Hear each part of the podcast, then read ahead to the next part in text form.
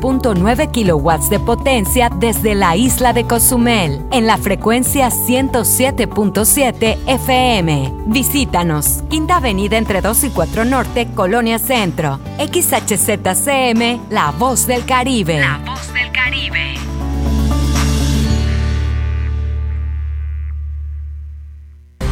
En estos momentos comienza Por la Mañana.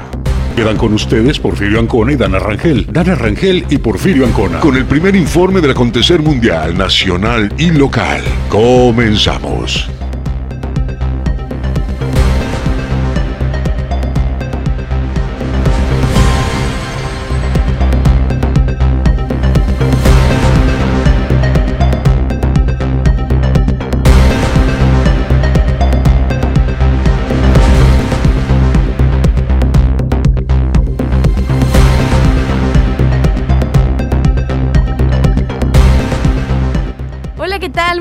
Días, muy muy buenos días Cozumel, bienvenidos sean todos a Por la Mañana, qué bueno que en este fin de mes usted se da cita para escuchar la mejor información, por supuesto, de la mañana a través de la voz del Caribe 107.7 FM XHZCM. Le agradecemos ser uno de los noticiarios de su preferencia. Gracias por todos los mensajes que nos envían continuamente, por las dudas, por los saludos, por los abrazos. De verdad estamos muy agradecidos de poder estar posicionados más que nunca en su corazón. Y bueno, la verdad es que hay bastantes cosas para platicar el día de hoy. Van a acontecer eh, cosas muy importantes en la isla de Cozumel. Se viene ya el cambio de administración, justamente. Empieza una nueva época, temporada para Cozumel. Vamos a platicar de eso más adelantito. Pero ¿qué le parece si no solamente hablamos de eso, sino también le presentamos los avances para el programa? Personal del Instituto de Movilidad continúan con la verificación del transporte público. Tendremos información a detalle acerca del cambio de administración en la isla. Isabel Mendoza, una joven madre que sigue en pie en tratar de recuperar a su hija que fue sustraída presuntamente por su padre.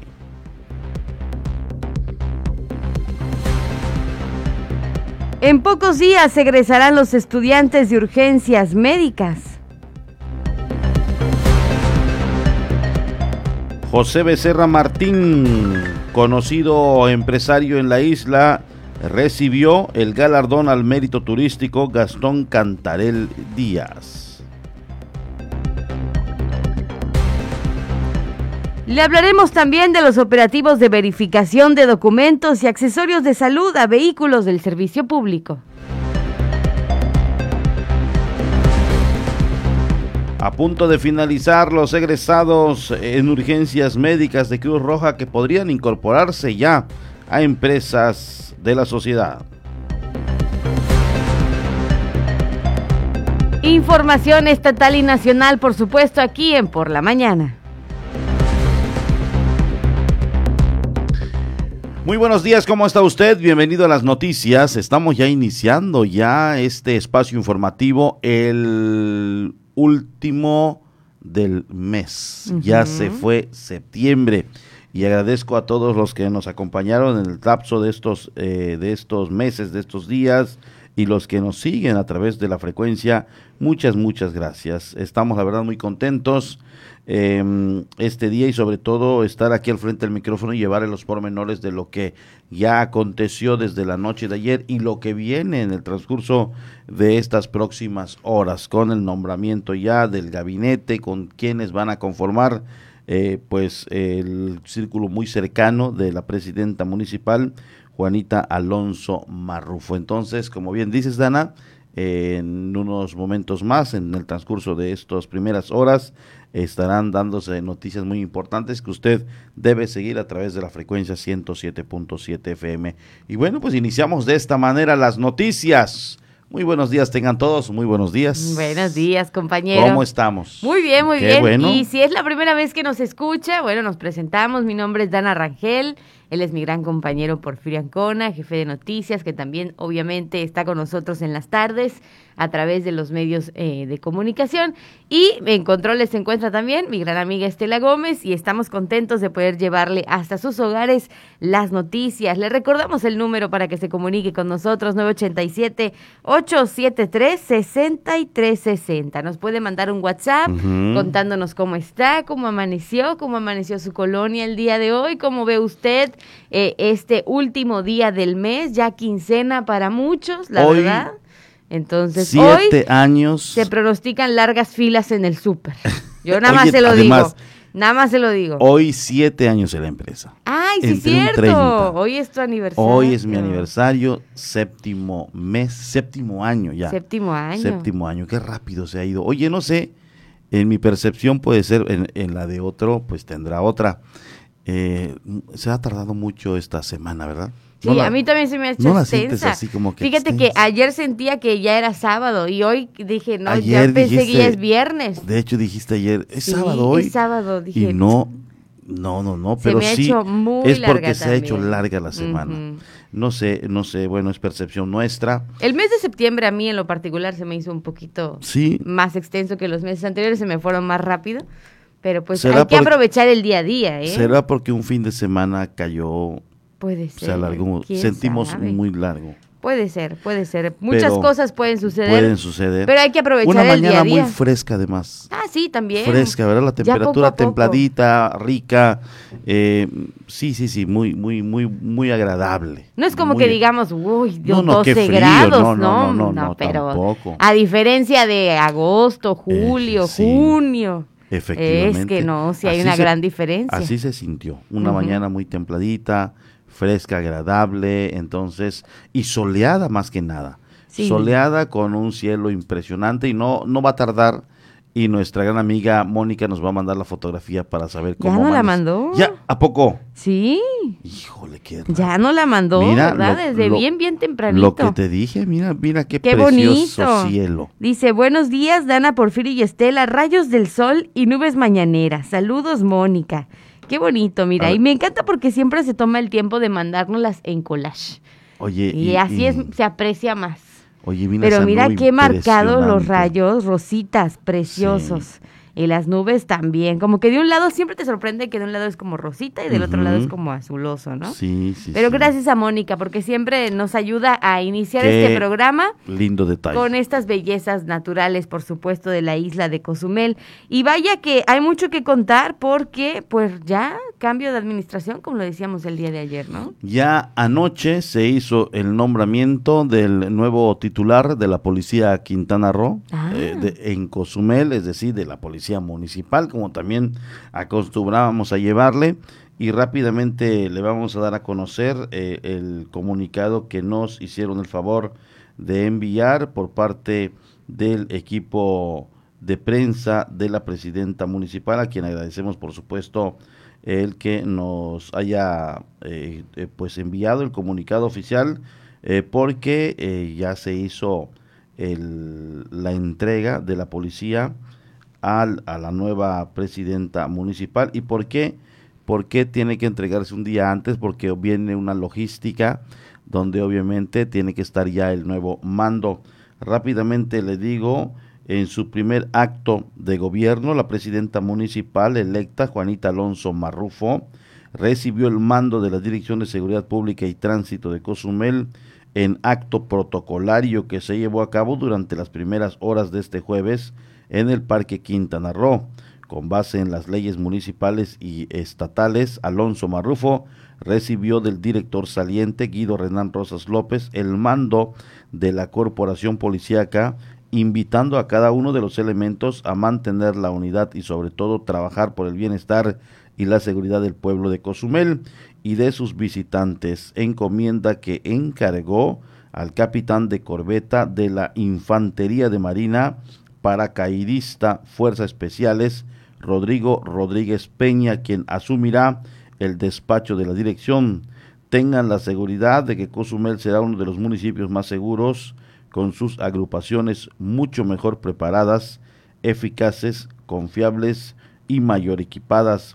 donde cuyos elementos disfruten el potencial de sus capacidades, siempre en estricto apego a los derechos humanos y dignificando a, a diario el ejercicio profesional, lo que será la tarea de quien asuma esta dirección, refirió la presidenta municipal electa. Por último, Alonso Marrufo refrendó el compromiso de trabajar de manera coordinada con el Estado y la Federación para atender la principal demanda de los cozumeleños, que es la de regresar la seguridad a la isla como una necesidad prioritaria.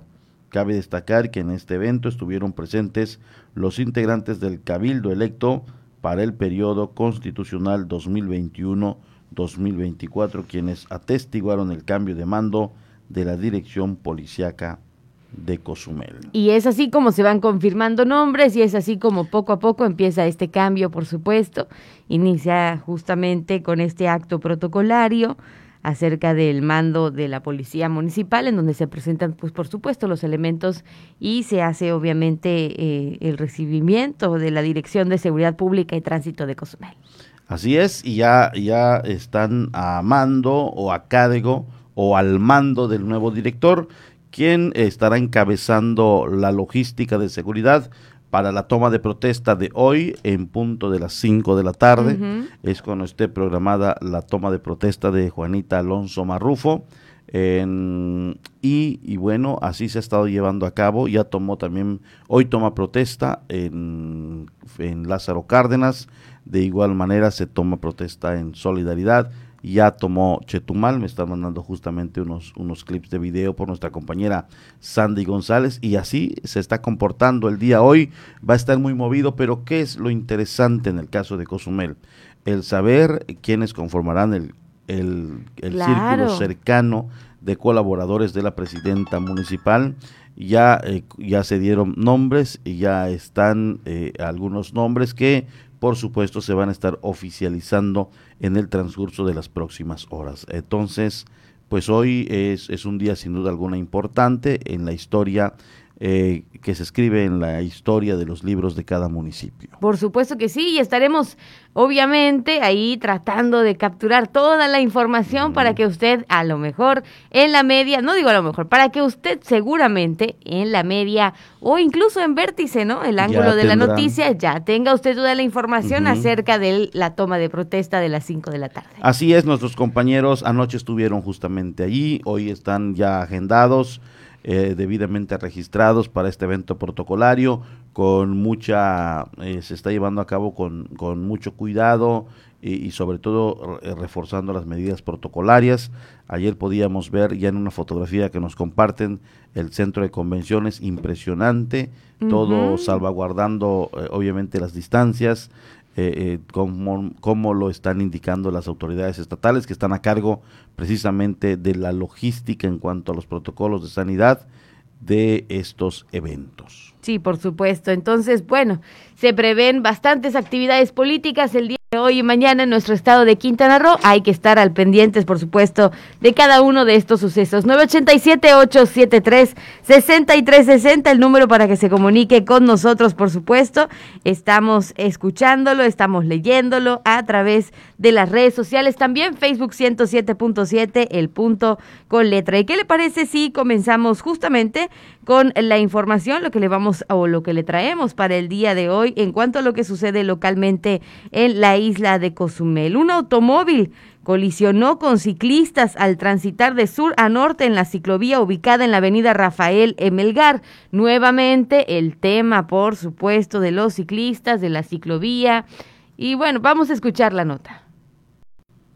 Ciclistas fueron embestidos por un automóvil color gris con placas URH-988-F que era manejado por un masculino que transitaba con dirección de sur a norte en la ciclovía ubicada en la avenida Rafael Emelgar. De acuerdo con información recabada en el lugar de los hechos, el percance se registró cuando el conductor al intentar dar la vuelta en U lo hizo sin precaución. Únicamente se percató de una persona a bordo de la bicicleta sin darse cuenta que también se encontraba otra mujer a bordo de su vehículo de dos ruedas, impactando causándole la caída y lesiones leves. Tuvo que ser enviada al hospital más cercano para su valoración. No hubo hechos que lamentar. Cabe hacer mención que el responsable invadió prácticamente la ciclovía, no teniendo en consideración que es una zona exclusiva para quienes practican este deporte. Los ciclistas que fueron víctimas de este percance se encontraban en prácticas para su participación en el evento deportivo del próximo fin de semana a desarrollarse en la isla.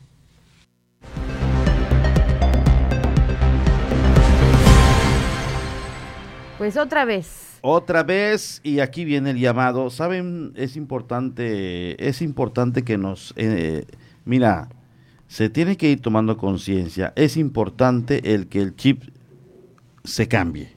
Mm. ¿Por qué lo digo? Eh, suele pasar que hoy por hoy, hay, eh, desde el inicio del 70.3 de, de este torneo internacional o participación de triatletas internacionales, Comenzaron a llegar desde semanas antes los que van a participar. Sobre todo los elites son las personas que se mueven en base a patrocinios, llegan meses antes, porque obviamente tienen que dar un rendimiento, conocer bien y, y, su desempeño lo dice todo, son los del cuerpo elite. Entonces, llegan antes y se van después. Eh, es decir, los elite que llegaron a participar la semana pasada, desde semanas antes ya estaban en Cozumel. Y según tenemos entendido por parte de los restauranteros que todavía quedan Ironmans del 70.3 hospedados en Cozumel hasta ayer antier. Entonces, en esta semana ya están llegando los participantes que van a estar en las siguientes competencias. Es decir, hay un periodo en que Cozumel tiene a muchos ciclistas más los locales. Triatletas. Sí, sí, sí. Estamos hablando de, que vienen, de que se reúne más número de gente. Si veíamos a 30, 40 ciclistas locales durante el año que se distribuyen en la ciudad, bueno, no los ves tanto a que ya llegan unas 100, 200, 300 más. Entonces, aquí la conciencia y tenemos que ir cambiando la idea de que a los amigos conductores vamos a ver más ciclistas en estos días viene el Full Ironman, viene también el Gran Fondo Nueva York y sabemos que hay gente que viene ya con patrocinios que se mueven desde semanas atrás, es decir, hoy por hoy ya hay participantes del Ironman y del Gran Fondo Nueva York. Si bien el evento es un día, un fin de semana, ellos vienen desde meses de anticipación y se van días después. Entonces vamos a tener gente hay que extremar precauciones y sobre todo respetar la vía de ciclistas. Es que ese es el gran problema ese es el de problema. siempre. Ese es el gran ese es el problema, que la agarramos como carretera de... Exacto. ¿Quién sabe qué?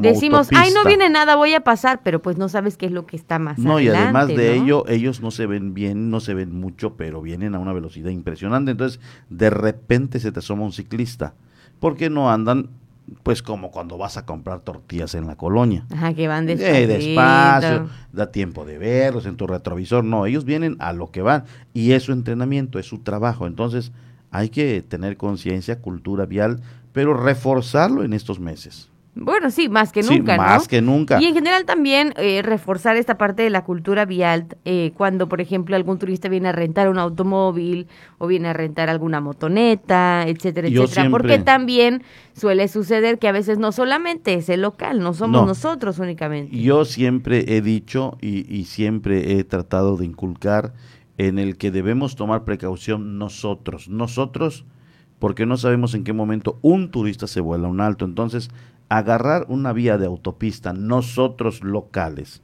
a sabiendas que alguien se puede volar un alto, también es una responsabilidad ah, del local.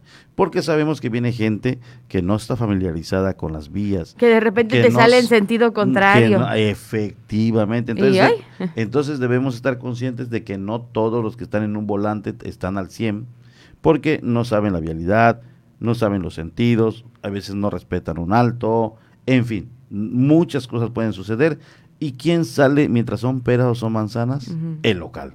Hemos hablado un millón de veces, obviamente, de inculcar eh, y de reforzar la cultura vial, pero se necesitará algo más. a lo mejor marcarlo de una manera más vistosa, cerrarlo de otra manera. ¿Qué es lo que se necesitará para respetar esta ciclovía? que hay, yo creo que se tiene que delimitar de manera, de manera así que no pase ningún vehículo hacia la otra zona. Yo creo. Tendría que ser así. Porque de lo contrario, los volardos que están poniendo los rompen. Hasta el último conteo habían 41 que ya no servían. Es demasiado. Es decir, no hay la cultura de cuidarlos, de saber y decir, esto es para que yo no pase de ese lado. Entonces se tendría que delimitar, pero también obviamente regresaría el tema de la inconformidad ciudadana, el por qué, el que esto, el que lo otro. Estamos, estamos conscientes que la vía de la Rafael no estaba o no está diseñada para una ciclovía porque eh, eh, dejas en un solo carril una vía. Entonces, eh, pero todo está en que seamos educados en cuanto a estar detrás del volante. Por supuesto que sí. Bueno, usted también puede opinar. Recuerde 987-873-6360. Por lo pronto, a lo que se reporta, pues la ciclista resultó con heridas pues leves, ¿no? En esta ocasión no hay nada que lamentar, nada grave, pero sí es importante, obviamente, tener en cuenta este tema Ahora todo salió bien, pero en algunas otras ocasiones sabemos que el resultado ha sido muy lamentable. Entonces, bueno, vamos a procurar nosotros poner el ejemplo como locales que somos. ¿Qué le parece si también le compartimos la información acerca de lo que está sucediendo con el personal del Instituto de Movilidad del Estado de Quintana Roo, Delegación Cozumel? Fíjese que ellos están llevando a cabo los operativos de verificación de documentos y también de accesorios de salud a vehículos del servicio público.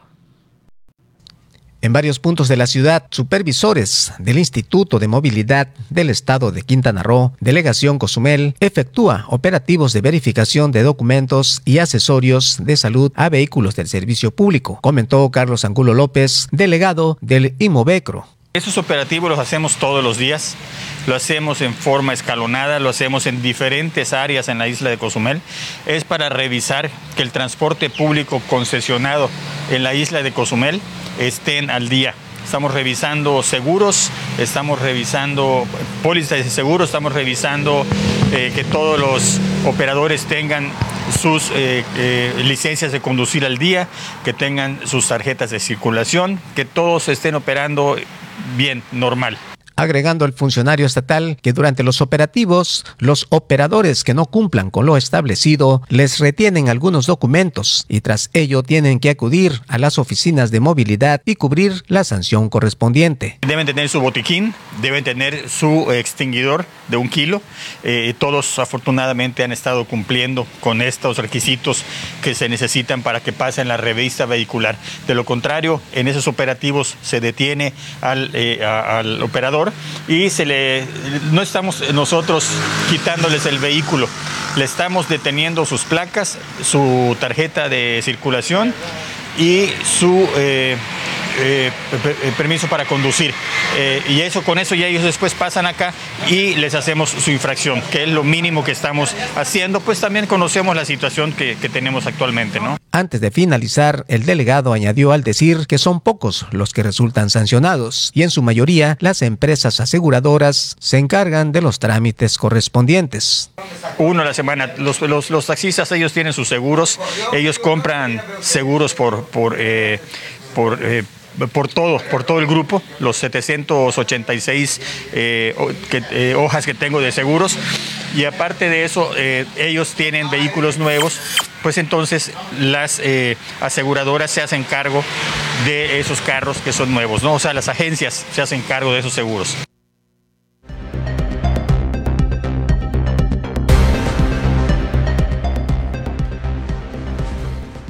Pues así es como se están llevando a cabo las diferentes verificaciones. Por supuesto, no solamente se hace esto a la población, sino en general también a todos los involucrados en las áreas municipales.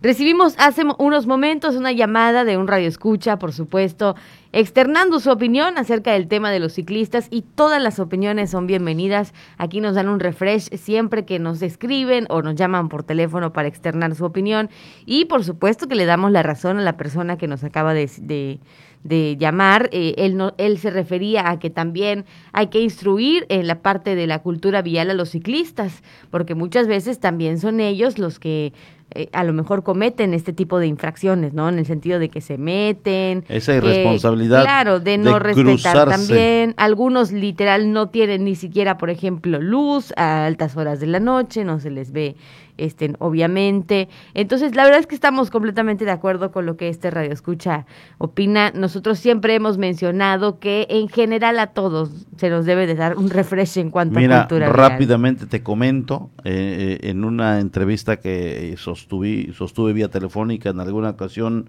con el profesor David Domínguez Povedano y nos ilustraba en ese sentido los ciclistas pueden ser, y esto va para todo aquel que ande en sentidos contrarios, que se meta en zonas donde está prohibido, los ciclistas están regulados por la dirección de tránsito.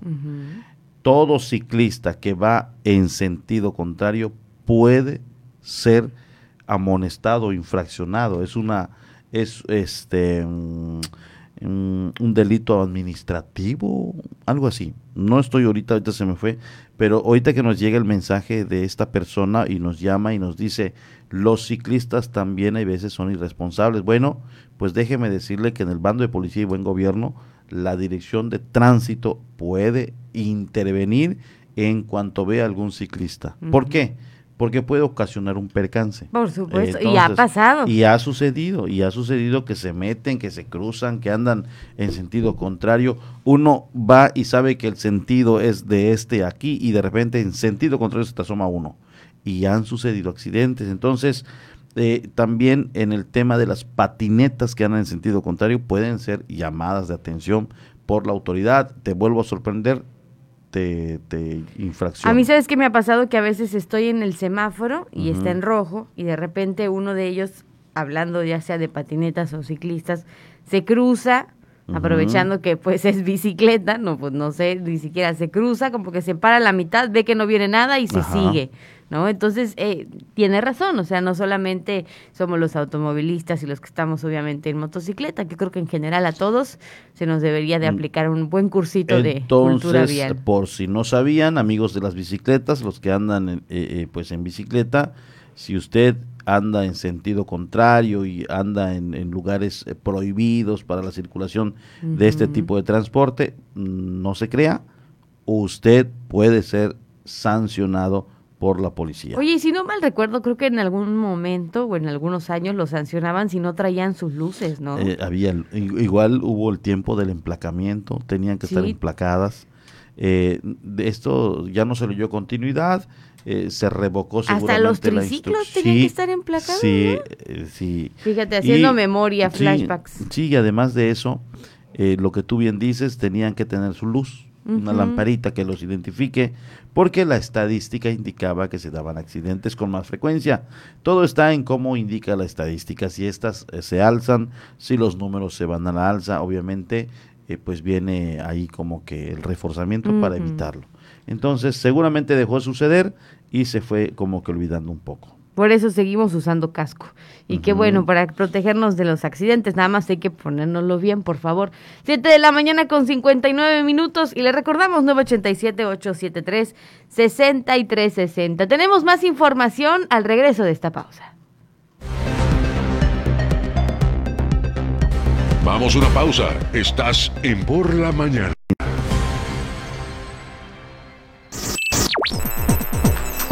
Estás escuchando 107.7 FM La Voz del Caribe. Desde Cozumel, Quintana Roo. Simplemente radio. Una radio con voz. La Voz del Caribe. Soy Pepe Gordon. Este domingo hablaremos acerca de la importancia de escuchar nuestra respiración, nuestro cuerpo, nuestra voz y la voz del otro con la gran actriz Luisa Huertas. Y también vamos a explorar las voces del rock en el tiempo mexicano con un talentoso músico, productor y compositor, el señor González. Nos escuchamos este domingo a las 10 de la noche en la Hora Nacional. Crecer en el conocimiento, volar con la imaginación. Esta es una producción de RTC de la Secretaría de Gobernación. En 107.7 FM, La Voz del Caribe, ha llegado el tiempo de hacer una mirada global y saber lo que sucede en el mundo a través de la ONU en minutos. De lunes a viernes a las 11 de la mañana y a las 5 de la tarde aquí 107.7 FM, La Voz del Caribe, la voz del mundo. Hola, hola, ¿qué tal? Soy Aida Ramírez. Te invito a escuchar The Best Ones. La cuenta regresiva de las cinco canciones más importantes del planeta, además de los eventos más relevantes de los artistas que ocupan este listado. Te espero de lunes a viernes en punto de las 10 de la mañana, por supuesto a través del 107.7 FM, La Voz del Caribe.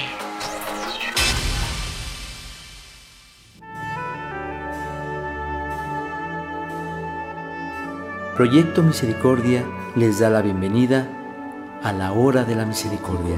Cuánto amo a las almas que han confiado en mí totalmente. Haré todo por ellas. Vengan a mí todos los que están fatigados y agobiados, y yo los aliviaré. La hora de la misericordia. Acompáñanos de lunes a sábado a partir de las 4 de la tarde, aquí en La Voz del Caribe. Y recuerda repetir constantemente, Jesús, en ti confío.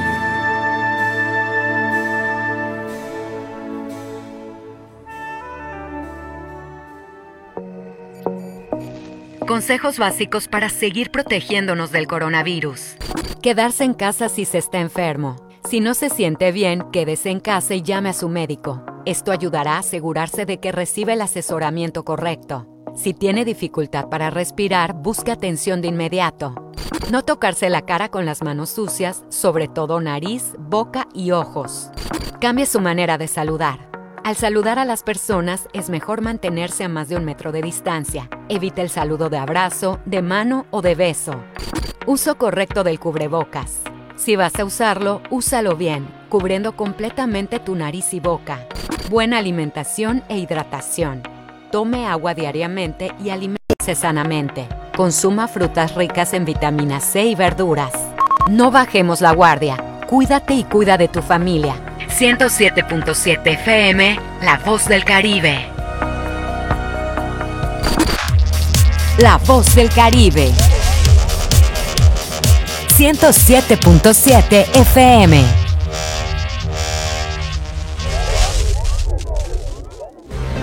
Por la mañana está de regreso con la información.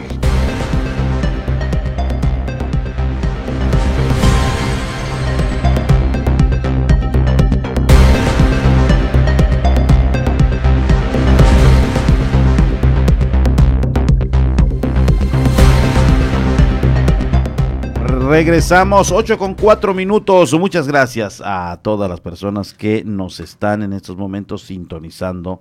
Muchas, muchas eh, gracias.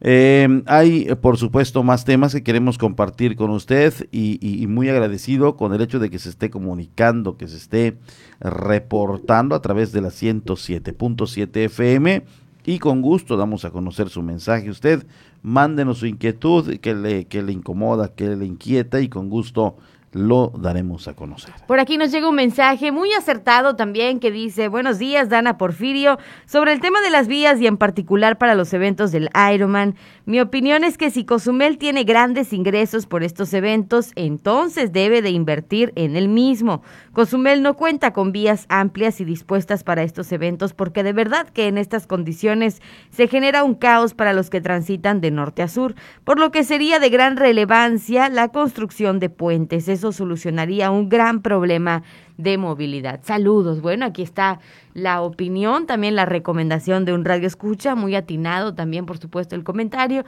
Y eso es lo que estábamos hablando, ¿no? De no solamente impartir o hablar de cultura vial, sino hacer algo, algo que cambie, obviamente, y que pueda beneficiar a, a, ambos, obviamente, este a las ambas personas que pasan por ahí. Mira, este, voy a diferir tantito, en eso tiene toda la razón, tiene toda la razón pero la derrama económica y el ingreso se genera para la sociedad, para la iniciativa privada, no para el gobierno. ¿Sí me explico? Se traen estos eventos y al contrario el gobierno invierte, el, gobierno paga para traerlo. La derrama que se genera es para las, eh, los rubros, las eh, Claro, en base a eso se hace una recaudación porque pagan los impuestos, pagan su basura, pagan su predial, pagan su esto. Y, bueno, eh, de una u otra manera llega a las arcas algún recurso. Pero el dinero, el dinero llega y se va a la, a la comunidad en los diferentes sectores. Entonces, sí, sí debería, y por eso digo que no es nada imposible, debería hacerse un proyecto, creo yo, creo que así funciona, se mete en, en, los proyectos anuales de cada administración y se pudiera destinar un recurso para, para este tipo de, de escenarios, vamos a llamarle, o de vías o de zonas para las bicicletas. Eh, pero, pero digo, hablando aquí eh, específicamente en el cielo, si, si Cozumel en el Ironman genera grandes ingresos, lo, y por qué no se le construye algo ad hoc. Por lo que entiendo, no sé si así lo entiendes tú, que si el ayuntamiento o el gobierno del estado dice entra demasiado dinero, deberíamos de de dar esto, ¿no? Yo entiendo eh, en general que, hay, que, prepararnos mejor. Yo lo veo de ese lado, ¿no? O sea, realmente lo pienso de, la parte de que en lugar de eh, pintar por decimoquinta vez el mismo, la misma área de Cozumel, pues mejor que se empiece a invertir en prepararnos mejor. Es que tiene toda la razón el mensaje. Yo comparto el mismo pensar. El mismo sentir, El mismo sentir. Pero no entra el dinero a las arcas, a eso voy. Al contrario, el gobierno del Estado son, si no me equivoco, que puedo errar en, esto. Si no me equivoco, para que un Ironman esté en Quintana Roo y en Cozumel, se paga aproximadamente, tengo entendido, 5, 7 millones de pesos, algo así. No sé si 10, ¿eh? Lo vamos, a, obviamente, eh, entonces se hace una vaquita entre los gobiernos municipal y estatal y se paga a la marca para que la marca venga. Entonces, esta marca está peleada por otros destinos. Lo quieren en, en, Jalisco, la quieren en Baja California. Yo una vez lo vi en Monterrey, eh, entonces, me tocó vivirlo en Monterrey. Pagan, se paga para venir. No, no es que ah, vamos a Cozumel porque está muy bonito, no.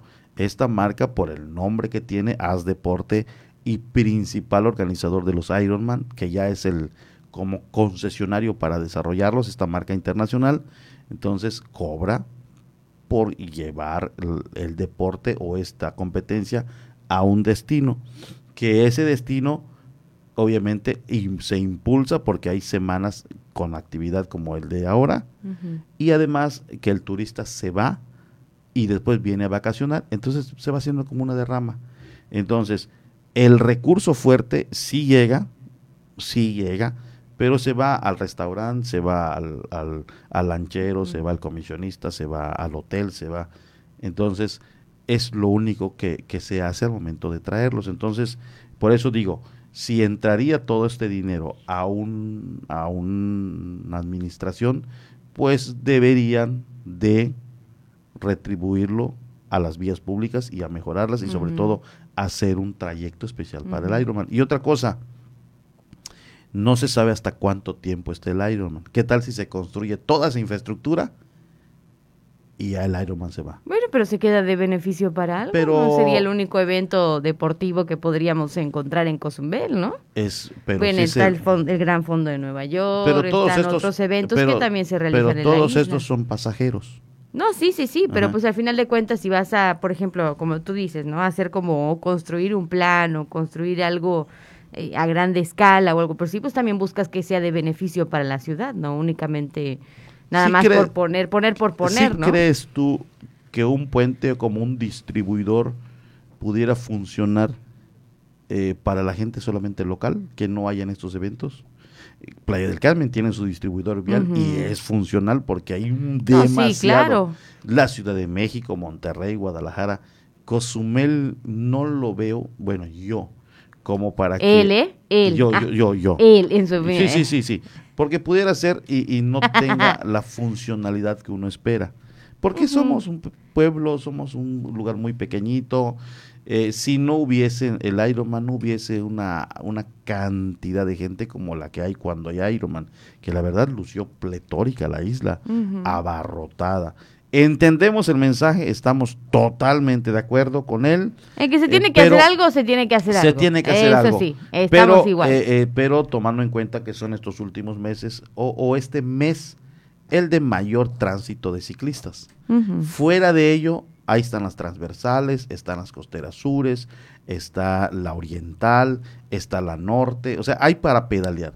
Pero en estas fechas donde se amontona demasiada gente, se hace como chiquito, o sea, todos los espacios que hay se reducen porque hay mucha cantidad. Pero bueno, respetado, pues se puede hacer el puente y que se haga el puente. Ah, muy bien. que cruce de tu casa hacia otro lado. del canal a mi casa, porque. Por favor. Porque si no, no llevamos a tiempo. Mira, y aprovechando, antes de entrar en temas eh, estatales, porque vi que ya estás más que listo desde hace un ratito. Ya, ya, ya. Eh, eh, salió por ahí un comunicado justamente en el Twitter del gobernador que decía de la siguiente manera, y me llamó mucho la atención porque hace mucho tiempo que presentamos esta nota.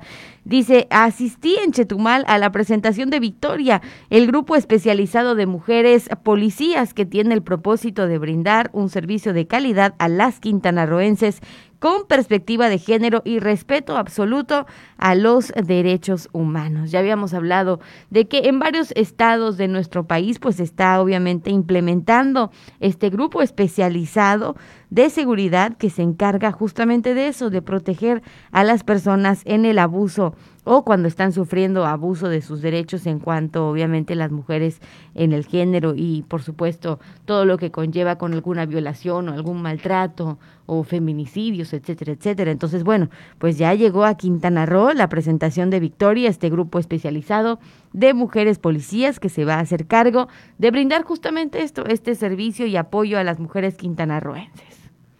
Allá está, allá está, y qué bueno qué bueno que se también se, se da va avanzando, se, va, avanzando. Es que así debe ser. Debe avanzarse, por supuesto. Y me comentabas de una terrible noticia en Cancún, ¿no? En Cancún. Qué un, triste. niño de 13 años ejecutado y fue directo. O sea, fueron, no fue confusión. No dudaron, no. Ni fue bala perdida. No les tembló la mano, como dirían por ahí. No tembló la mano. Llegaron a una zona donde estaba el niño y lo matan a balazos. Qué fuerte. Qué fuerte. La verdad, eh, de 13 años. Entonces, las líneas de investigación las están esclareciendo las autoridades eh, para determinar qué exactamente fue lo que pasó. Lamentarían mucho que por culpa de papá y mamá que están metidos en algunas cuestiones, el niño venga a pagar con su vida. Qué triste y lamentable. Digo, no se sabe el móvil que ocasionó esto, pero fue agresión directa, de acuerdo a las autoridades y a testigos que estaban en la zona. Sujetos llegaron y, a, y ejecutaron y sin preguntar, ¿no? Sin mediar palabra. Mm, bueno. Pues es que sí, la verdad es que es muy triste este tipo de información. Y bueno, ¿qué le parece si aprovechando que ya empezamos a tocar estos temas, vamos a dar nuestro recorrido por el estado de Quintana Roo? Rápidamente le digo, hay un ejemplar de cocodrilo muerto en Chetumal. Un cocodrilo fallece, eh, pues encontrado sin vida, así lo dieron a conocer las autoridades. Eh, de pequeñas dimensiones fue descubierto ayer por personal de servicios públicos quienes limpiaban la vía pública en el cruce de las avenidas Belice con Antonio Coria. Los trabajadores que pensaron que el ejemplar de medio metro de longitud solo dormía dieron aviso 911 por lo que pasó el tiempo y arribaron especialistas del zoológico Payo Obispo para hacerse eh, cargo de este cuerpo que ya había fallecido de este ejemplar. Ellos a su vez dieron aviso a la Procuraduría Federal de Protección al Ambiente para que analicen este ejemplar y determinen la causa de la muerte. ¿Por qué se tiene que analizar? Porque pudiera ser eh, una especie de, de, virus que los esté atacando y esto genere que más cocodrilos vayan falleciendo. Lo cierto es que ya las autoridades, biólogos, especialistas están haciendo las, eh, los trabajos de investigación para determinar la causa de la muerte. Detienen a hombre en cenote cristalino acusado de violación. Agentes de la Policía Ministerial acudieron ayer al cenote cristalino allá en Playa del Carmen, en la carretera federal, para detectar a un, detener a un guardavidas de nombre Víctor, acusado de haber violado a dos menores de edad en el mes pasado. El hombre de 33 años originario de Chiapas trató de evadir y evitar la detención alegando que sus apellidos eran otros, pero los agentes optaron por dar cumplimiento a la orden de aprehensión girada en su contra y que sea un juez quien valore lo que él alegaba.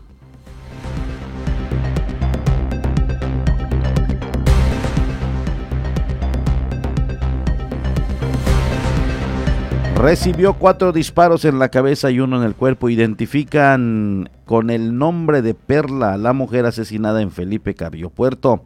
La Fiscalía General del Estado a través de la Vicefiscalía de la Zona Centro informó que después de las investigaciones realizadas sobre la mujer encontrada en estado de putrefacción en las afueras de Felipe Carrillo Puerto pudo identificarse como Perla AFG el responsable del despacho de la vicefiscalía de la zona centro, licenciado Eustaquio Pech, dio a conocer que las investigaciones siguen, por lo que la dependencia trabaja en este caso. Mencionó que en el primer eh, término, una de las evidencias que fue localizada en la escena donde la mujer yacía en avanzado estado de descomposición es una identificación del Instituto Nacional Electoral a nombre de Perla, reportada como desaparecida desde el 25 de septiembre.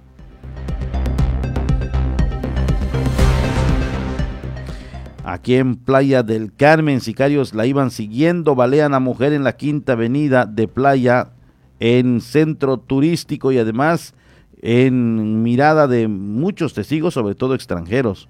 Una mujer fue herida de bala la noche de ayer en la calle 2 con la quinta por dos sicarios que huyeron sin ser capturados. Al parecer, es, al parecer esos delincuentes ya venían siguiendo a su víctima y al llegar a la quinta no corrió hasta ponerse frente a ella y así dispararle. Así lo dieron a conocer testigos luego de la huida de los pistoleros. La lesionada fue auxiliada por otros ciudadanos y al parecer conocidos quienes la subieron a un vehículo particular y la llevaron al Hospital General en Playa del Carmen. Al lugar arribó la policía municipal quien acordonó la zona. La Fiscalía General del Estado fue llamada al lugar para dar fe del suceso.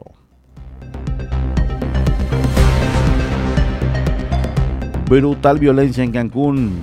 El día de ayer, después del relevo simbólico del gobierno, ejecutan a un niño de 13 años de edad en un parque de la región 249. Como le dábamos a conocer hace unos momentos, dos sicarios en motocicleta dieron muerte la tarde de ayer a un niño de 13 años de edad en un área de juegos infantiles en la región 249 de la ciudad.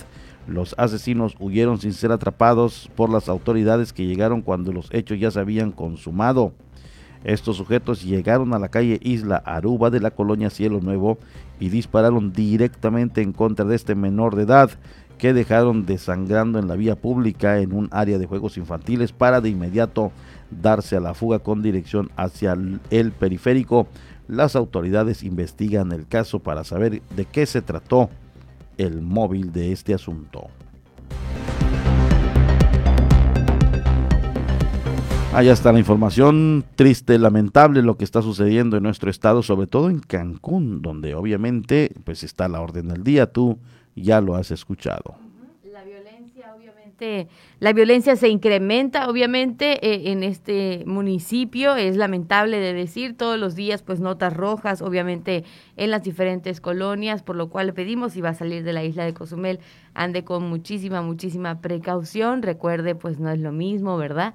Entonces, sí lamentamos lo que esté sucediendo en Cancún y esperemos que pronto puedan darle, obviamente, una pausa a la violencia y a todo lo que se está eh, eh, o todo lo que está surgiendo en este destino turístico que es uno de los más concurridos de nuestro estado. Entonces, bueno, habrá que darle por ahí una manita. Fíjate que, que durante los eh, periodos de campaña, las promesas de todos los presidentes era, era acabar precisamente con la delincuencia. En los discursos venía escuchando a través de varios medios el discurso de los nuevos encargados de despacho y directores es acabar con la delincuencia. Es el deseo de todos. Es, es el, el, deseo de todos, pero es, es muy complicado. Se pudiera en un momento dado tratar de erradicar, tratar de, de, de, de, control, no sé, no, no controlar, tratar de, de, sí, de hacer trabajos de, prevención que lo vayan disminuyendo, pero acabarlo es muy difícil y decía el profesor David Domínguez Povedán una vez que, que, que platiqué con él, mm, difícilmente se va a erradicar. El crecimiento poblacional de la gente, de, de, de, las ciudades, es crecimiento de los problemas sociales aquí y donde vayas. Entonces se puede en un momento dado ir minimizando, eh, erradicando eh, a través de trabajos y campañas, pero el acabarlo pues sí, no, no, no, es muy difícil, pero bueno, por algo se empieza. Claro, Tampoco hay que ser eh, Tan pesimistas, ¿no? Hay, que, ser optimistas, pero también realistas. Ah, mira, te completo, yo te completo las frases. Oye, con sí, te me adelantaste. Dije, no hay que ser tan pesimistas, pero sí hay que ser optimistas. Y, también realistas, sí, por supuesto un poquito de todo hay que tener. Eh, fíjese que, por otro lado, regresando a Cozumel, le comentamos hace mucho también acerca del triste caso de Isabel Mendoza, la madre de la pequeña Ishel, por supuesto que fue sustraída por su padre. Ella sigue acudiendo a la Fiscalía General del Estado en Cozumel para solicitar los avances del caso hasta el momento. Tras varios meses de la desaparición de la pequeña Ixchel, su madre Isabel Mendoza, con residencia en Felipe Carrillo Puerto, regresa a la Fiscalía General del Estado en Cozumel para solicitar avances en torno a la carpeta de investigación iniciada tiempo atrás. Afirmó, sigue sin conocerse el paradero de la menor que tiempo atrás fue entregada al padre y este no la regresó. Desde que yo dejé de venir, en un momento me contactaron ellos, este, pues tuve que venir yo para que pues se hiciera algo y entonces este fue el punto de que pues se va a investigar a estas dos personas y pues hasta ahí que se quedó. Yo intenté comunicarme incluso con mi asesora victimal y tampoco me contestaba las llamadas, eh, los mensajes, solamente una ocasión me contestó las llamadas, eh, pero me dijo que estaba muy ocupada, que tenía otros pendientes y ya nunca me respondió más los mensajes. Entonces ni con la asesora victimal este, he tenido contacto, que es la que supuestamente me iba a mantener al tanto sobre mi caso eh, aquí en la Fiscalía de Cozumel, pero pues no, tampoco. Ninguna llamada de parte de la Policía Ministerial. Este, solamente lo último que fue que me dijeron que ya tenía, ya habían enviado el, eh, algún documento a migración para ver si ya habían salido del país pero no se dio ni un resultado tampoco con la geolocalización de los números, eh, no, no, hubo ni un resultado, no, o sea, fue como el trabajo en vano entonces hasta ahorita no se sabe nada de, de mi hija. El papá, la tía y la abuela, los tres son cómplices de, de su desaparición. Desesperada por saber el paradero de su hija, Isabel Mendoza pide a la autoridad darle pronta solución a su caso. Es muy largos, muy tristes porque pues la desaparición de un hijo no es nada fácil. Entonces, en casa obviamente se le extraña mucho y no sé, no sé dónde puede estar, si sigue aquí en la isla o ya la sacaron del país. Entonces es como un, gran nudo que uno tiene como madre extrañar a un hijo no saber dónde está. No veo avances. Desde que yo dejé el caso por cosas de trabajo eh, hace casi dos meses, no vi ni un avance. Se quedó en lo mismo. O sea, no, no hicieron nada más. Hasta donde yo lo dejé de, eh, la última vez que vino, que vine, así se quedó, ya no, no hubo ni una investigación más, este, todo, todo se separó. Aseguró, ha sido informada por parte de la Fiscalía que la pequeña no ha salido del país. El documento para corroborar si ya salieron del, del país, pero supuestamente hasta ahorita no, no han podido salir del país. Bueno, eso es lo que dicen ellos, que no.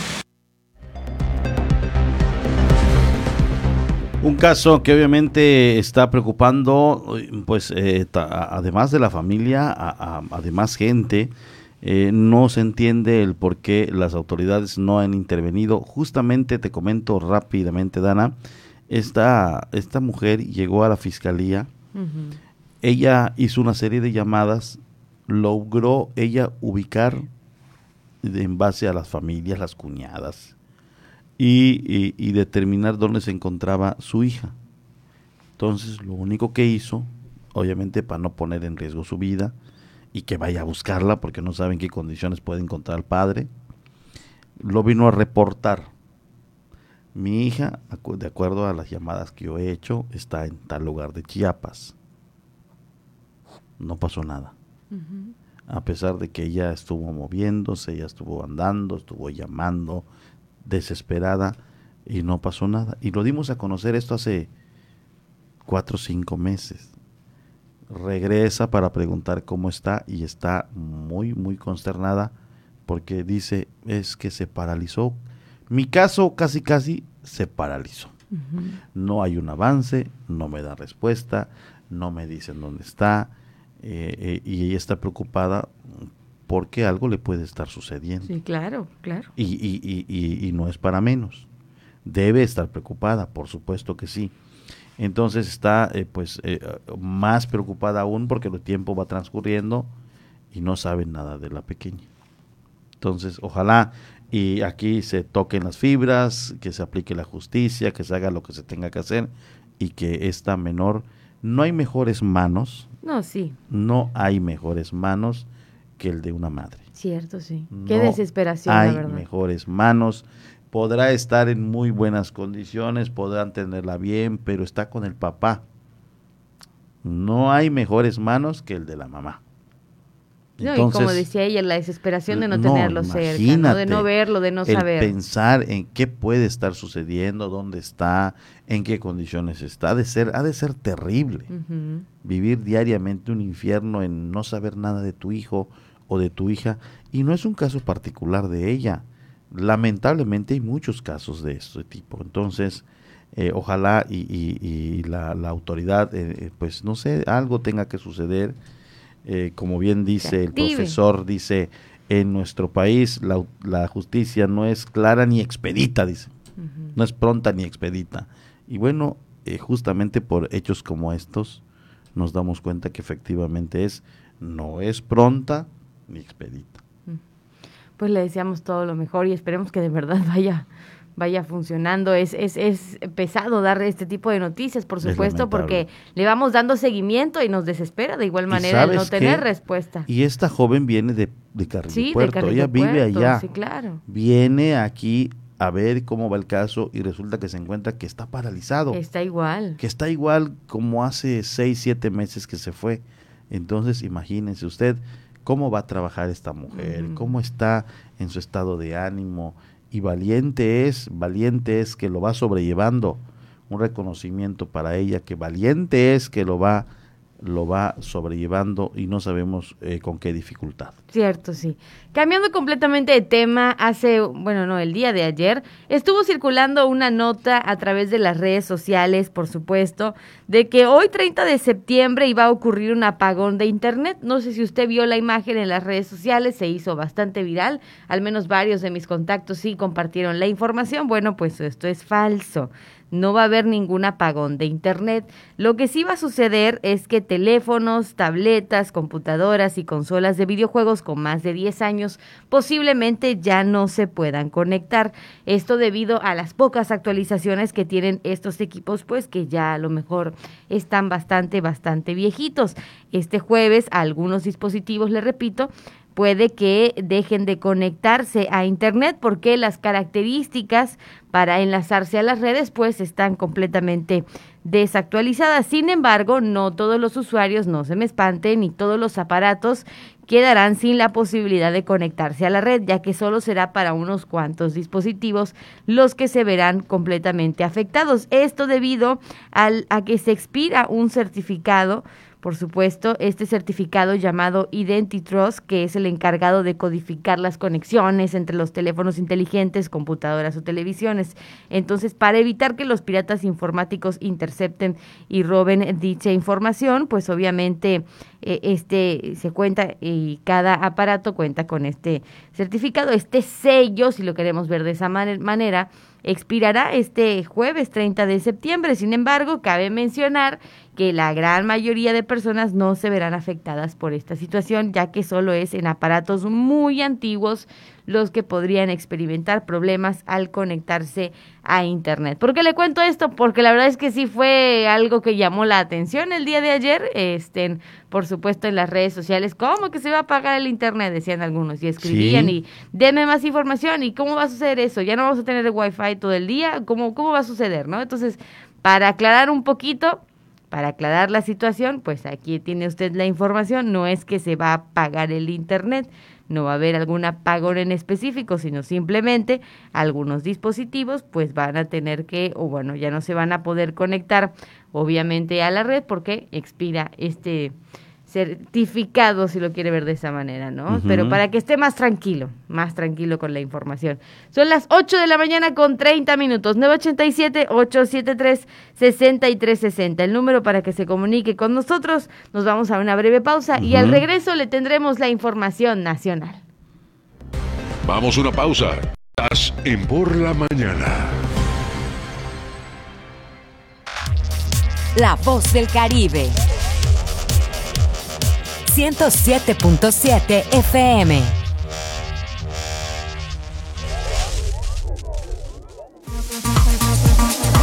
La mejor música electrónica tiene una frecuencia 107.7 FM. Todos los fines de semana Adriantec te presenta la mejor selección de música electrónica en sus diversos géneros.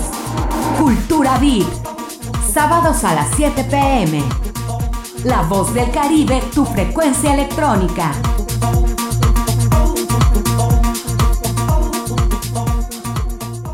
Una de las cadenas televisivas y radiales más famosas del mundo, la Deutsche Welle de Alemania, llega a nuestra estación. 107.7 FM presenta cápsulas de información general, de cultura y noticias que forman parte de lo que sucede en todo el mundo. Mantente en sintonía con 107.7 FM y escucha a la Deutsche Welle, aquí en La Voz del Caribe, donde somos radio.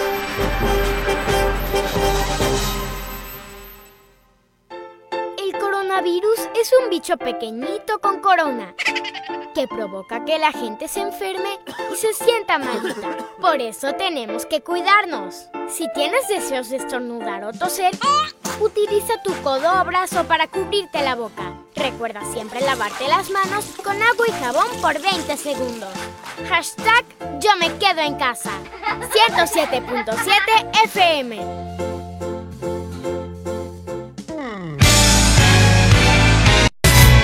¿Qué tal? ¿Cómo están? Les saludo Alex de la Hoy. Les quiero invitar todos los sábados a las 10 de la noche a que me escuchen en el programa de Rucos Night. Es un espacio tranquilo, un espacio para escuchar música de aquellas canciones que nos acompañaron durante la década de los 70s, 80s, un poquito de los 90s, no tanto, pero sí sobre todo 70s y 80s para rucos muy rucos, pero sobre todo canciones que nos traen muchísimos recuerdos y nos hacen disfrutar, recordar aquellos tiempos cuando éramos chicos, jóvenes, niños, adolescentes o incluso un poco rucos. Todos los sábados a partir de las 10 de la noche Rucos Night, con un servidor Alex de la O. Ahí nos encontramos, ¿sí? A través de 107.7 FM, La Voz del Caribe.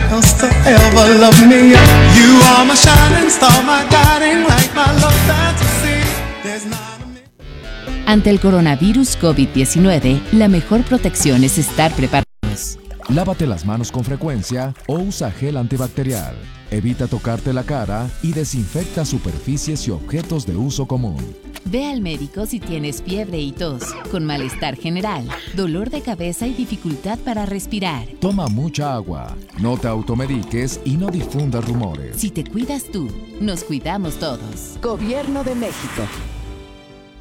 Duele todo lo que estamos viviendo. Duele hasta el alma. Pero si algo tenemos las y los mexicanos, es que siempre nos unimos y salimos adelante. Así que no importa si odias la política, lo que realmente importa es sanar a México. Sanar los trabajos perdidos, la inseguridad, los centros de salud. En RSP queremos sanarte a ti. RSP, sanar a México. Visita redes sociales progresistas.org. ¿Estás conectado a las redes?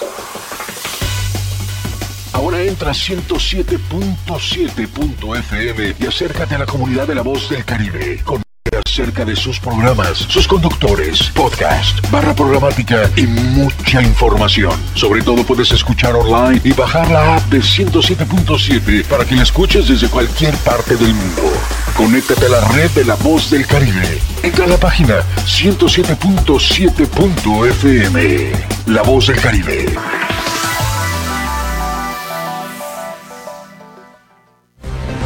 por la mañana está de regreso con la información.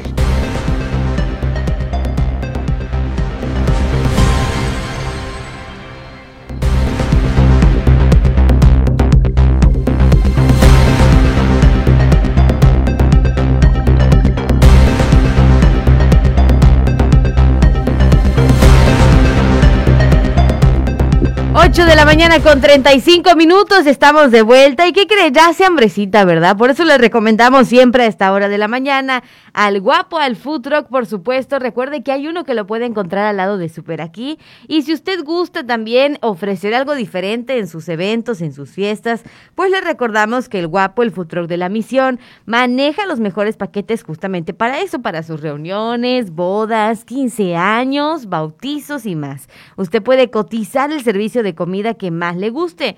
Por ejemplo, quiere dar una taquiza en los 15 años de su, de su hija, puede cotizar ahí. Quiere dar un rico guisado, a lo mejor en el bautizo de su pequeño o pequeña, o hot dogs en alguna fiesta. Ellos tienen una gran variedad de platillos y paquetes disponibles desde 49 pesos por persona. Cotizaciones y reservaciones al número 987-879-0032. Estamos hablando del guapo Food Truck.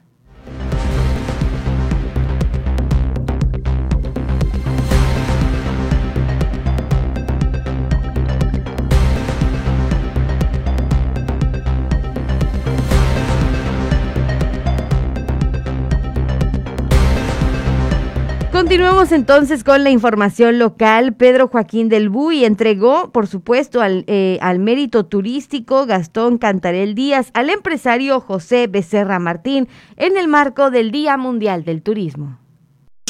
En el marco del Día Mundial del Turismo, el presidente municipal Pedro Joaquín del Buy entregó la moneda al mérito turístico Gastón Cantarel Díaz y reconocimientos al mérito turístico 2021 al empresario José Becerra Martín. En el evento realizado en el auditorio del Museo de la Isla, el alcalde entregó la moneda al mérito turístico Gastón Cantarel Díaz y el premio al mérito turístico 2021 al empresario José Becerra Martín, quien a lo largo de 45 años ha incursionado con éxito en todos los nichos del mercado turístico restaurantes, bares, discotecas, club de playa, transporte marítimo de carga, condominios, platerías, tiendas de artesanías, de ropa, plazas comerciales y recientemente la hotelería. De igual forma, otorgó el reconocimiento al mérito turístico 2021 a la Asociación de Hoteles de Cozumel y a su presidente Juan Pablo Miudespager por su alto compromiso con los visitantes y por sus 46 años de servicio ininterrumpido. A la terminal marítima SSA Cozumel y a su jefe de operaciones Gonzalo Q. También fue galardonado el Aeropuerto Internacional Azur Cozumel y su administrador Jorge Campos por más de 22 años de brindar servicio de calidad a los viajeros, a la empresa Mobility ADO y a su directora en Quintana Roo, Lourdes Jiménez, por movilizar cada año a más de 4 millones de pasajeros y ser enlace con importantes destinos nacionales y regionales.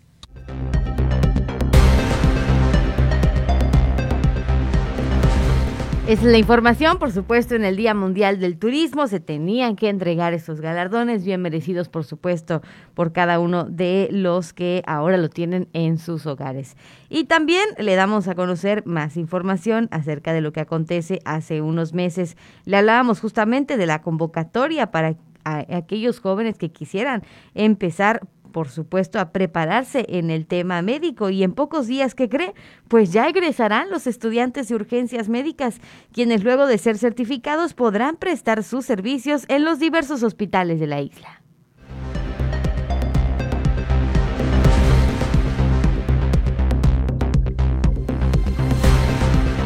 Estudiantes de la carrera técnicos en urgencias médicas próximamente serán certificados y tras el egreso podrán prestar sus servicios en los diversos hospitales de la isla, explicó José Baselis, coordinador de capacitación Cruz Roja. Afortunadamente vamos bien, el cupo se llenó.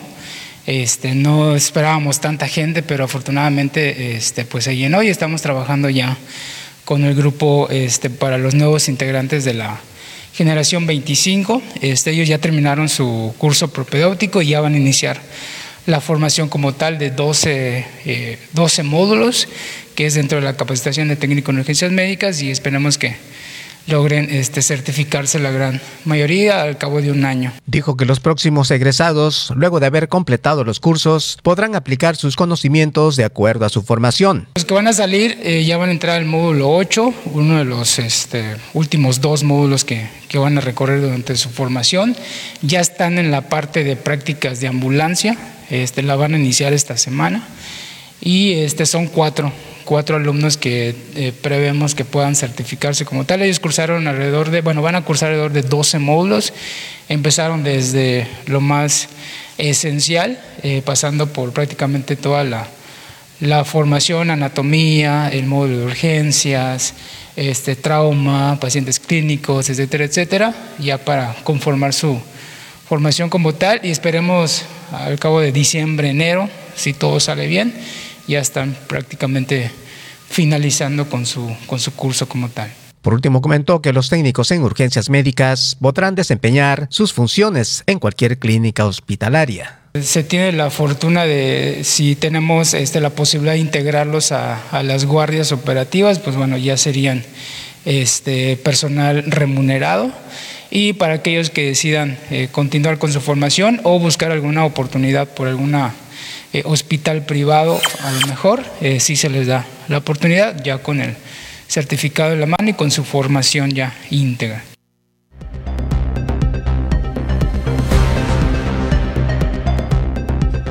Por supuesto, felicidades a todos aquellos que egresaron, egresaron con honores, por supuesto, de estas capacitaciones. Estamos muy contentos de que los jóvenes en Cozumel poco a poco vayan encontrando, obviamente, su camino, sus metas, sus propósitos, por supuesto, empezando así con pequeños cursos, con pequeñas preparaciones, dándose cuenta de hacia dónde va su futuro. Y además de ello, eh, mi estimada Dana, ¿por qué causa relevancia este egreso de esta?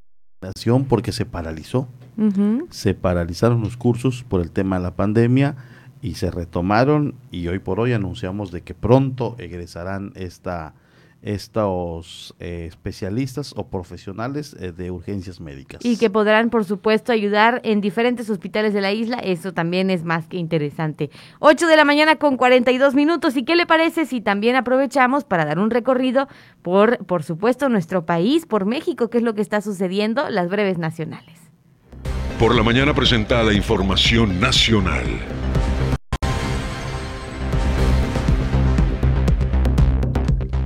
Calificado como un país asolado por la violencia y el crimen, México es la cuarta nación más afectada por la delincuencia organizada y la que cuenta con mayor presencia de mercados ilegales, con actividades como el tráfico de drogas, de armas, de personas y hasta de recursos naturales. La iniciativa global contra el crimen organizado transnacional, en su informe en 2021, ubicó a México apenas después de la República Democrática del Congo, Colombia y también Myanmar en una lista de 193 países pertenecientes a la Organización de las Naciones Unidas.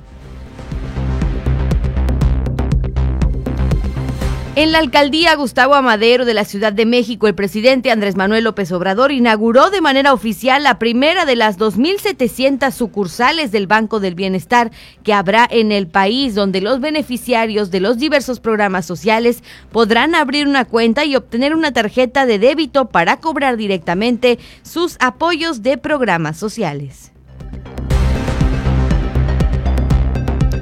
En el Hospital Central Ignacio Morones Prieto en San Luis Potosí, las nuevas autoridades médicas encontraron toneladas de medicamentos caducos dentro de tambos de residuos peligrosos. Los nuevos directivos del Hospital Central, que tomaron posesión hace tres días, encontraron una tonelada y media de medicinas caducas dentro de tambos de 150 kilos que permanecen en el área de almacenes de residuos peligrosos. Se trata principalmente de antibióticos antiinflamatorios y analgésicos. Las medicinas tendrían un costo de 10 millones de pesos.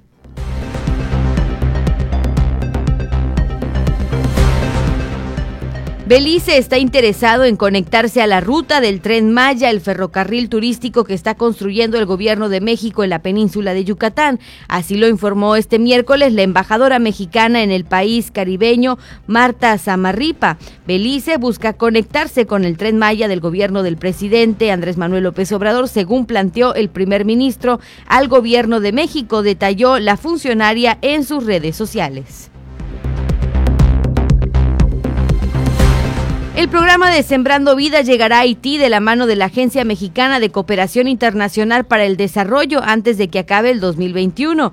Así lo confirmó justamente el embajador de ese lugar. Se reveló en periódicos nacionales que México y Haití ya se encuentran negociando los últimos detalles para implementar uno de los programas, por supuesto, insignias de la llamada Cuarta Transformación en la isla caribeña. En ese sentido, la Secretaría de Relaciones Exteriores reconoció que ya aborda este tema Haití y subrayó que consistentemente se encuentra en posición, por supuesto, para llevar a cabo este programa.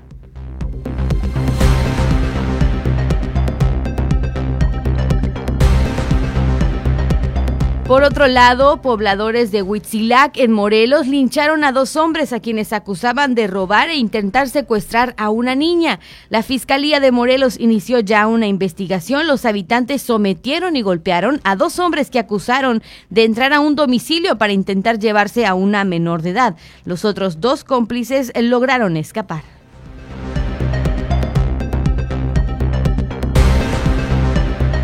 En Nuevo Laredo, Tamaulipas, fue hallado un nuevo centro de exterminio donde el crimen organizado ejecutaba y calcinaba a sus víctimas. El activista de la organización no gubernamental Justicia Tamaulipas reveló que el hallazgo se dio la semana pasada cuando aún había tambos calientes para cremar cuerpos. El centro de exterminio fue localizado la semana pasada durante la búsqueda de algunos desaparecidos en la carretera que va de Monterrey a Nuevo Laredo. Para ir finalizando, por supuesto, con la información, le damos a conocer que Baby O, la famosa discoteca eh, de Acapulco, es consumida por un incendio. Esta noche del miércoles se registró un incendio en Acapulco Guerrero que consumió la icónica discoteca Baby O. Por fortuna no se reportaron personas lesionadas ni fallecidas, solo daños materiales, informaron así las autoridades.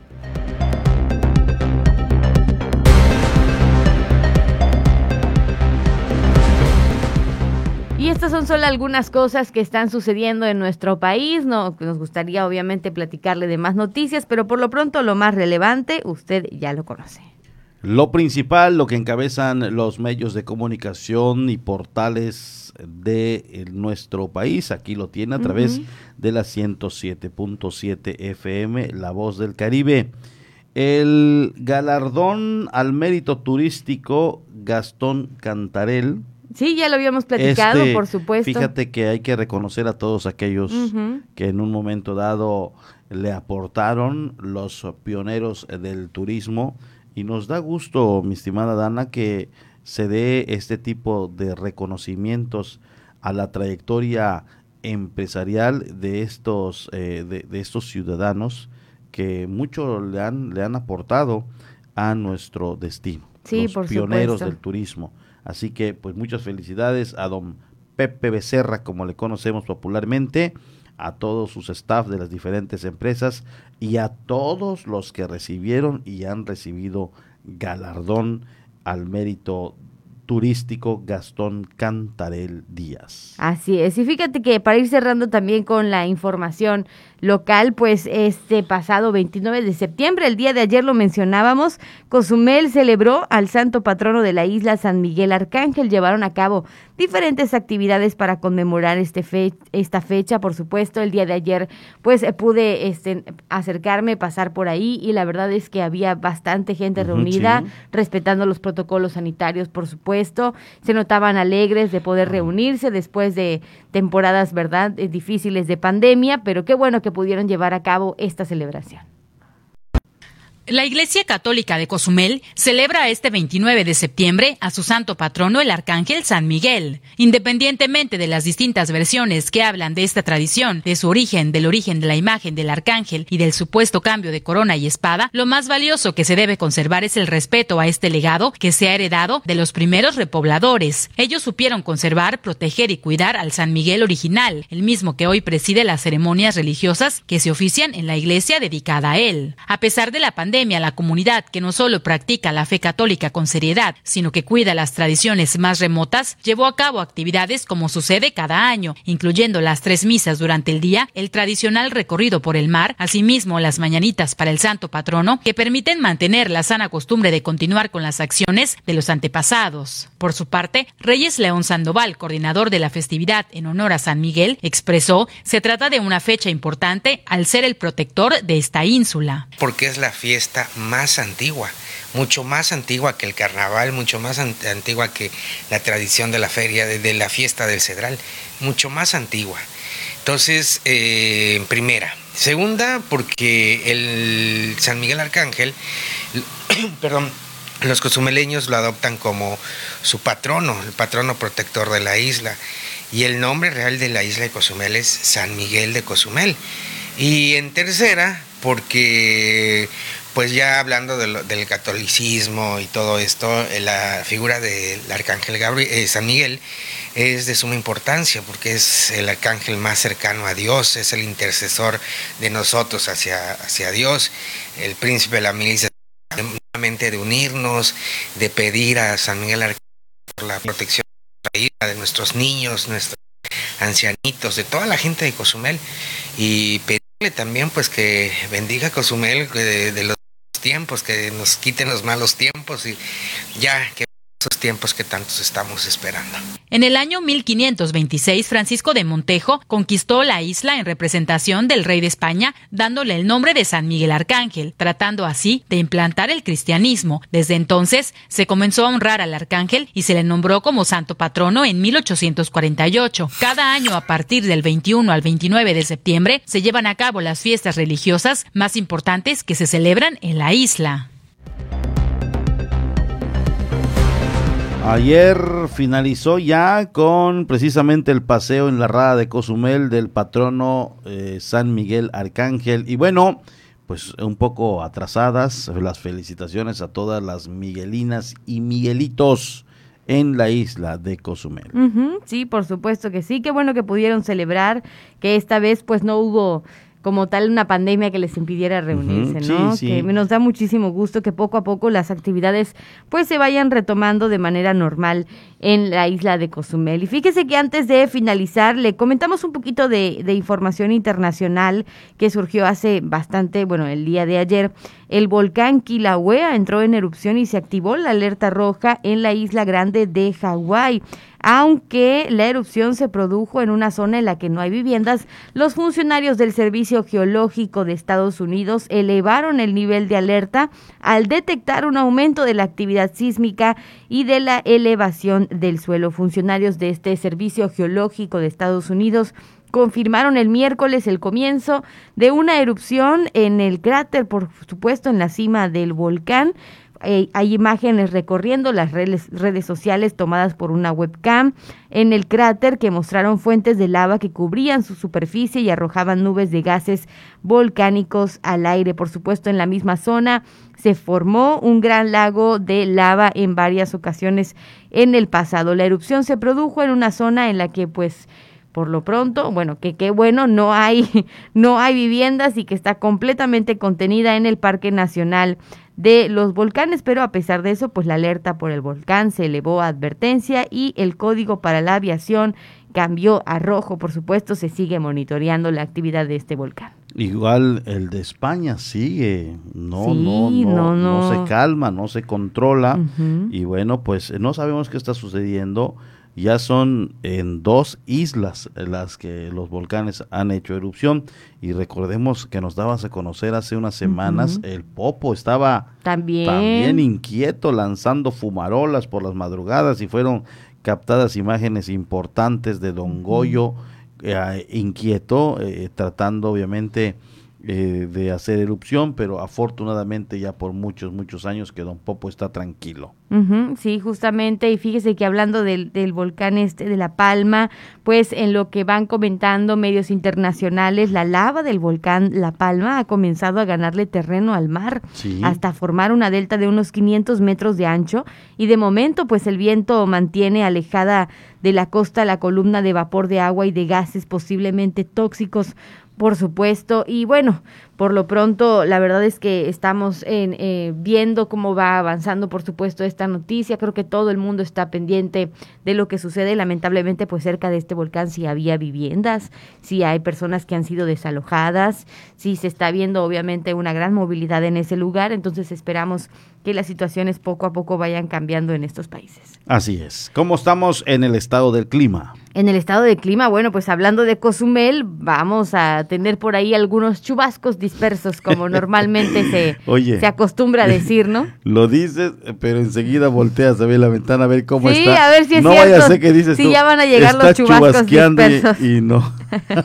sí, ya van a llegar los chubascos dispersos, aunque fíjate que en otras zonas de nuestro país van a, va a llover intensamente, ¿eh? Oye, Aquí en Quintana Roo nos va a tocar poquito. Los comunicados que has leído le, has at- le han atinado, ¿eh? Le- sí, Pues es que yo nada más tú nada aclaramos. más- tú nada más dices. yo le pongo voz al comunicado Al nada comunica- más. No, es como que yo saque mis, Le, este, le- le han mis atinado, aparatos. le han atinado, a veces se han dado chubascos dispersos y todo.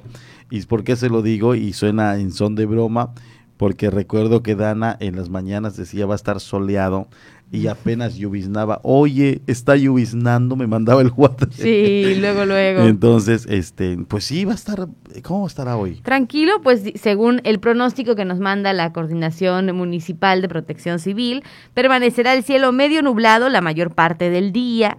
No se estiman lluvias importantes, las temperaturas templadas por la mañana y noche, calurosas el resto del tiempo, la temperatura máxima del día de 28 a 30 grados centígrados y la mínima para mañana de 24 a 26 grados centígrados, los vientos del este de 20 a 30 kilómetros por hora.